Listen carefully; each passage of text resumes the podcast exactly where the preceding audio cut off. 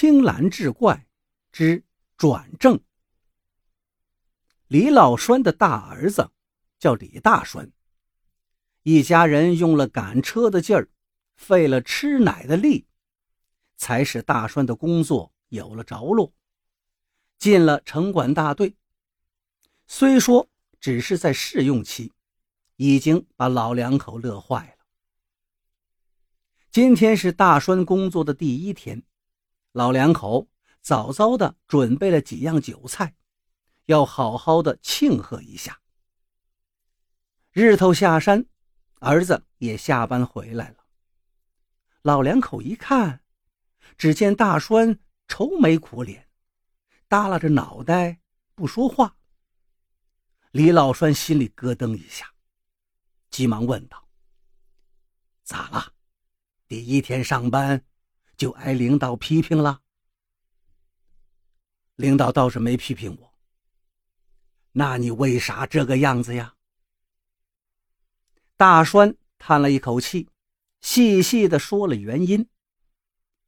试用期的城管队员，除了要参加队里的统一巡逻活动外，还要有突出的业绩，比如说能够抓到乱摆摊的小贩。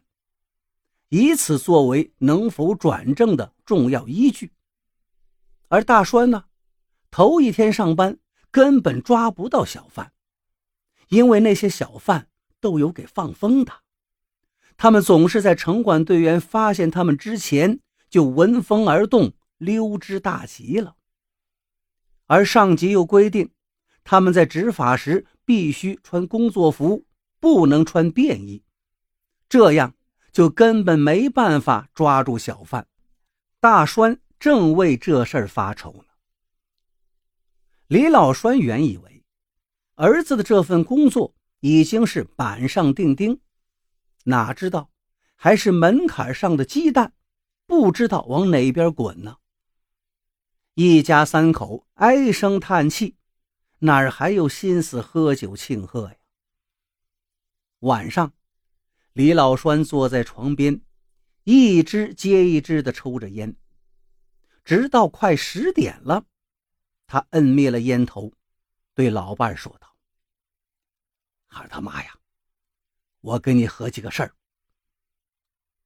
李老栓对老伴如此这般一说，老伴听了吃了一惊：“这怎么行啊？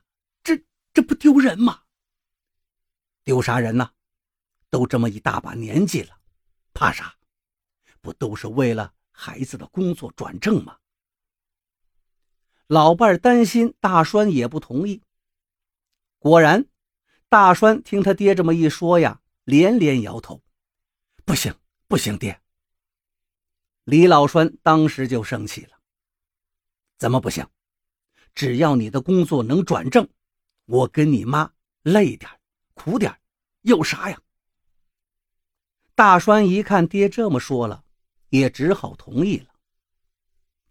第二天，大栓一出门，老两口就把多年不用的破三轮车找出来了，又找了一杆破秤，往三轮车上扔了几颗大白菜，又装了一堆烂土豆，戴上一顶破草帽，李老栓登上三轮就出了门。等进了城，李老栓到了跟大栓说好的地方，四处一瞧啊，远远的就看见大栓骑着自行车过来了。他赶紧把三轮停下来，把秤拿起来，大声的吆喝着：“白菜，卖白菜啦，新鲜的大白菜。”他这一叫啊。把旁边一个老太太吓了一跳，他赶紧冲着李老栓嚷嚷道：“我说你这个老头，你喊叫什么呀？快跑吧，城管来了！”李老栓呢，像是没听见似的，继续大声的吆喝着，气得老太太直骂他傻帽。就在这时，大栓已经来到了三轮车前，他跳下车，对着李老栓。装模作样的批评起来：“谁让你在这摆摊的？走，跟我到城管大队去。李老栓正等着这个话呢，他马上收拾收拾，跟着大栓进了城管大队。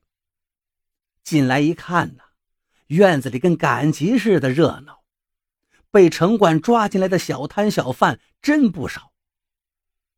大栓走进办公室去向队长汇报。就在这个当，队长有一方面缺人手，就把他派到东区市场巡逻去了。时间很快就到了中午，被抓进来的其他人交了罚款，陆陆续续的都走了。只有李老栓一个人还站在院子里，因为抓他来的大栓出去了，没人管他的事儿。这李老栓待在日头底下，又累又饿，就差啃白菜帮子了。最后实在撑不住了，他找到了一个当官的。央求道：“我说，领导同志啊，呃，我是那个叫李大栓的抓进来的，我我想回家吃饭呢。”这个人正是队长，姓马。他看了看李老栓，突然说道：“哎，你长得跟这个李大栓还真像啊！”这一句话可把李老栓吓坏了。他生怕让人知道自己就是李大栓的爹，他连忙往底下压了压草帽，说道：“呃，不像，不像。”哦，你是准备交罚款呢，还是让没收工具？李老栓心想：三轮车呀，明天还要再用呢，可不能被没收了去。于是就交了罚款。